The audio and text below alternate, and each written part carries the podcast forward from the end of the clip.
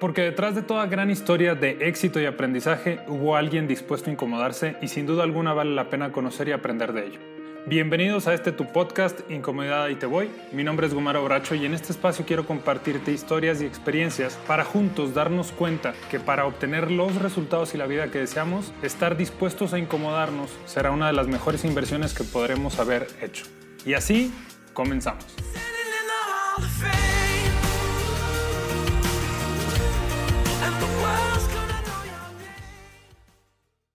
Bienvenidos a este nuevo episodio. Gracias una vez más por darte la oportunidad de, acompañarnos. El día de hoy tenemos un invitado más eh, especial. La verdad es que es una extraordinaria persona. Su nombre es Alfredo Rodríguez, eh, radica en la ciudad de Reynosa, Tamaulipas. Es eh, líder promotor de agentes de seguros, líder de Ulter, la verdad es que es un tipazazazo y más allá de, la gran persona, específicamente la invitación no solamente fue por la gran persona que es, sino por el liderazgo que día a día transmite para, para las personas cercanas a él, eh, para el gran equipo que tiene y pues bueno, estoy muy muy contento de que, de que nos pueda acompañar. Alfredo, muy buenos días, bienvenido. ¿Qué tal, Gumaro? Buenos días, muchísimas gracias por la invitación. La verdad que estoy, estoy muy emocionado. He, escuchado por ahí eh, la línea que has seguido con tu podcast. Es, es, algo muy interesante y para mí, pues obviamente, como te lo dije por, por WhatsApp, es un honor y, pues vamos a darle saludos a todos los que están escuchando y esperemos que estas, estas líneas que vamos a compartir el día de hoy puedan ser de inspiración para alguien más. Muchísimas gracias. Alfredo, me gustaría, eh, más que platicar yo, eh, brevemente que tú compartieras tu, tu, tu desarrollo eh, hasta el día de hoy, ¿no? O sea, hoy tienes, entiendo, 40, 40 líderes, eh, eh, promotores de seguros, estás en busca de más, estás, genuinamente ahorita estás en, una, en, un punto de crecimiento acelerado, si, si por, lo que yo percibo en, tu equipo, vaya, tienes campañas de panorámicos, me impresionó, o sea, te felicito, o sea, pero bueno, si nos pudieras compartir, eh, me acuerdo mucho eh, que empezaste, eh, corrígeme si estoy mal, en Comapa y después te saliste. si pudieras dar un contexto a quienes nos escuchan eh, para que puedan comprender más precisamente la persona que hoy nos va a hablar. ¿no? Ah, perfectísimo, claro que sí. Mira, pues mira, todo empezó en el 2014 Recuerdo muy bien que en el 2014 eh, trabajaba todavía en ese año en Comapa, que es la, empresa que te da el servicio de agua potable aquí en la ciudad de Reynosa. Y recuerdo que ese año fue un año muy, muy diferente porque lo arranqué con un propósito de empezarme a, a, educar financieramente, empecé a comprar libros de negocios. Eh, en mi familia nadie ha puesto nunca, nunca, nunca una empresa. Soy el primero de todas las generaciones que hicimos algo diferente. Y ese año recuerdo que en enero empiezo a leer un libro que, es bueno, no, es de mi top, pero es bueno, que se llama Padre Rico, Padre Pobre, todo el mundo dijo que ya lo ha leído. Fue mi primer libro y de ahí empezó a surgir esta necesidad de buscar, buscar algo diferente a un empleo.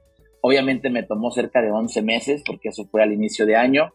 En noviembre tengo un contacto con una empresa aseguradora que empecé a descubrir que por ahí podíamos colocar un, un este, negocio o arrancar este, fue un tanto difícil porque obviamente tuve que dejar mi trabajo para emprender como agente de seguros, pero mi, mi objetivo era ese, mi objetivo era salirme de, de, lo tradicional, hacer algo diferente y en ese inter descubrí un gran sector que creo que en Reynosa está muy poco explotado y eso nos ha llevado, como que 2014, 2015, 2016, en el 2019, cinco años después, decido abrir un despacho en la ciudad de Reynosa Reynosa en aquel entonces contaba con dos despachos de agentes de seguros y este, decido abrir el tercero, viajo a la Ciudad de México, viajo a la Ciudad de Nueva York, presento ya la empresa legalmente constituida con todo mi plan de trabajo, mi staff y pues para mi, para mi sorpresa es que a los 27 años me dicen pues no hay ningún eh, promotor de agentes de seguros de tu edad,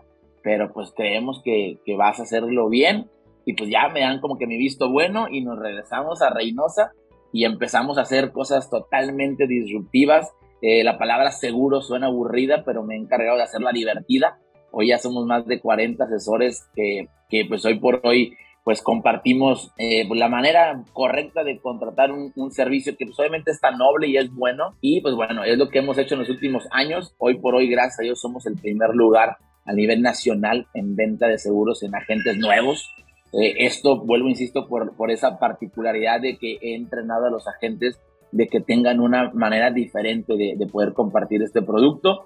Y pues bueno, estamos, estamos de lleno en el tema de, de seguros y pues así es como estamos al día de hoy. Ya llevamos cerca de nueve años en este sector y pues todavía nos falta un buen ratito más. Muchísimas gracias por compartir esto. Quienes nos escuchan, con esto, eh, también una de las cosas, creo, no, eh, corrígeme si estoy mal, pero eh, en Comapa creo que era como una plaza, o sea, era un, negocio eh, seguro, ¿no? Sí. Algo, algo así. Muy seguro. Muy seguro por, por, por, entiendo que era algo familiar, ¿no? Como que algún familiar tuyo, tu papá, tu mamá, te cedía el lugar y entonces tú lo continuabas y es un tema dentro de los empleos excesivamente seguro porque es una plaza, o sea, no, no es como que te puedan dar las gracias. Entonces, la decisión que tomas, o sea, ya de haber sido bien complicada para tu familia porque aquí es como que estás desperdiciando ¿no? Esta seguridad que se te está trasladando, que alguien, alguien cuidó durante tantos años y ahora.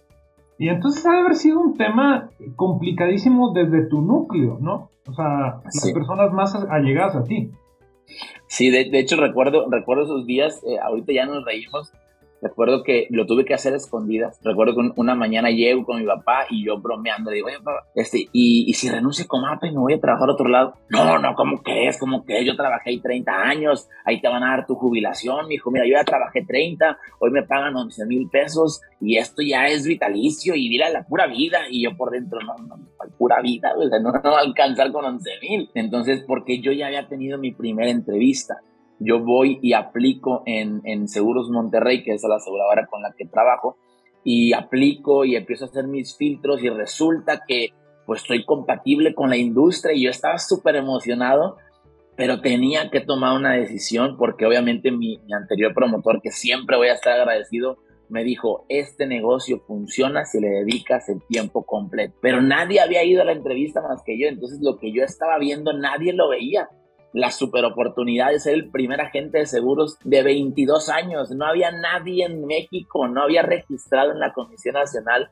ningún agente de seguros con 22 años. Y eso para mí dije, soy el primero y empecé a investigar entre todas las aseguradoras, porque para que nos escuchen, si alguien te vendió un seguro, busca su nombre en la página de la Conducef, busca tu agente, diagonal Comisión Nacional de Seguros y Fianzas, para que te asegures que quien te vende un seguro esté certificado y esté en regla. Entonces yo empecé a investigar y pues no, como que el perfil eran siempre 35, 40 años. Entonces lo que yo estaba viendo era una oportunidad única. Y aquí voy a poner un paréntesis que creo que vale la pena ¿por qué no pusiste otro negocio, Alfredo? Mucha gente me ha preguntado eso. ¿Por qué no? Pues un negocio tradicional, que todos los negocios merecen el respeto y se, conllevan la misma pasión.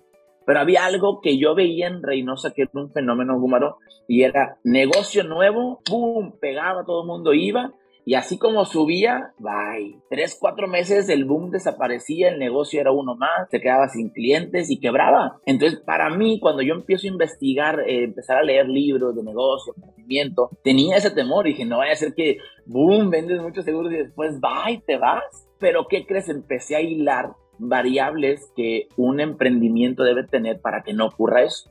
Y uno de estos factores es que tu negocio, producto o el servicio que vendas solucione un problema real, que no pueda desaparecer mañana. ¿Y qué crees? En los seguros encontré todo. Tristemente y con mucho respeto, la gente cada día se está muriendo. Cada día la gente se enferma. Tenemos una pandemia que nos puso contra las cuerdas. Y la gente no le tenía miedo al COVID, te lo prometo, y nos queda claro. La gente le tenía miedo a la deudota que te podías meter y que no ibas a poder costear. Entonces dije, va por ahí. Obviamente todo esto retomando mis entrevistas, nada más yo lo veía, mi papá no lo veía, mi mamá, mi papá me corrió de la casa porque semanalmente, cuando yo era trabajador, me daban mi tarjeta de nómina y una tarjetita de sí vale. Cada viernes me depositaban 350 pesos de vales, era una prestación laboral. Entonces, pues ya no había sí vale porque renuncié. Entonces, eh, una, algo complicado, como eso, cuando yo decido renunciar y me voy a seguros, hay una etapa muy difícil. No sé si has visto la película de búsqueda, seguramente sí, de Will Smith Bueno, hay una parte en la que él es puesto a prueba, está trabajando, tiene que lograr ciertas ventas, si no, no te pagan y no te contratan. Bueno, en el sector de seguros es exactamente lo mismo. Tuve que trabajar 90 días, 3 meses, y mi meta era conseguir 9 clientes, porque en ese periodo se le llama precontrato. Si no consigo nueve ventas, estoy fuera. Y no me dan contrato y no me pagan nada. Entonces yo llego, renuncio, no le dije nada a mi papá. Y ya después de que renuncié, que me corrió y me dijo de todo, bla, bla, bla. Y bueno, ya, ¿cuánto chingaste? ¿Cuánto te van a pagar? Y yo, no, pues nada. ¿Cómo eres pen? Disculpe audio esta persona que nos escucha, pero eres un tonto, ¿cómo que no te van a pagar? Yo, no, el porcentaje es puras comisiones, es una comisión muy buena, pero tengo que vender, no, tú sí estás bien idiota, ¿cómo se te ocurre? Bla, bla, bla. Y yo, bueno, pues ya, ya la decisión está tomada, este, nos vemos en tres meses, mi precontrato tarda 90 días y te prometo que lo voy a lograr. No, hombre, no, no, no. Si no hay si vale, tú estás fuera, vámonos, rúmpele de la casa aquí no va a vivir quien no aporte. Y yo, la presión de mi papá, la presión de 350 compañeros del sindicato de Comapa que me dijeron que era un tonto. Cuando llegué a presentar mi renuncia, me dice Alfredo, no sé ni qué hoja te tengo que dar porque nadie renuncia a Comapa. Y yo, pues lo siento, investiga, no sabían qué hoja darme para firmar. Nadie nunca había renunciado a Comapa. Entonces fue un proceso muy padre. Honestamente, hoy, hoy lo recuerdo y, y sí lo volvería a hacer, la verdad porque hay un ingrediente muy importante. Todo mundo desconfiaba, pero la única persona que debería estar segura de que esto era lo, que debería hacer era yo. Y así me pudieran decir un millón de gentes, no lo hagas. Yo ya estaba convencido, yo sabía que la gente necesitaba mis, mis nuevos servicios como agente de seguros y pues ya, pasaron los 90 días después del precontrato, eh, cerré 16 negocios y medio en lugar de 9. Este, digo y medio porque hay unos productos que te cuentan como medio punto. Fue una locura, humano, porque en 90 días tuve una utilidad, lo que igualaría trabajar un año, 10 meses en Comapa en 90 días. Entonces, cuando llego a la casa, le dije a mi papá, aquí tienes el dinero de los sí vale de 90 días y te voy a adelantar dos años completos para que se te quite. Órale, vámonos. Y mi papá se quedó así como que, ¿y esa lana? Y yo, es lo que me acaban de pagar por 90 días de trabajo. No, mi hijo, qué buena decisión. Y ya, ahora sí, Y pues ya, así es como empezamos en esta, en esta aventura en el 2014, muy puntual. Y fue, fue muy bueno, la verdad, está, está muy, muy padre.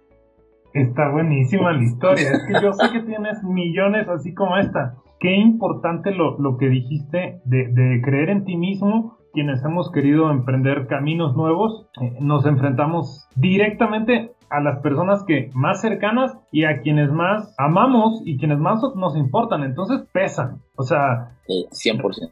Pesan y pesan un montón y a pesar de eso, el seguir, ¿no? Porque también es muy fácil como regresar a la comodidad para que todo, todo tu, tu círculo esté cómodo eh, de lo que se espera de ti, ¿no? Si te gustó el contenido de este episodio, por favor compártelo y te invito a mandarme tus comentarios, navegar por mi página de internet gumarobracho.com y seguirme en redes sociales como Gumaro Bracho. Hasta la próxima.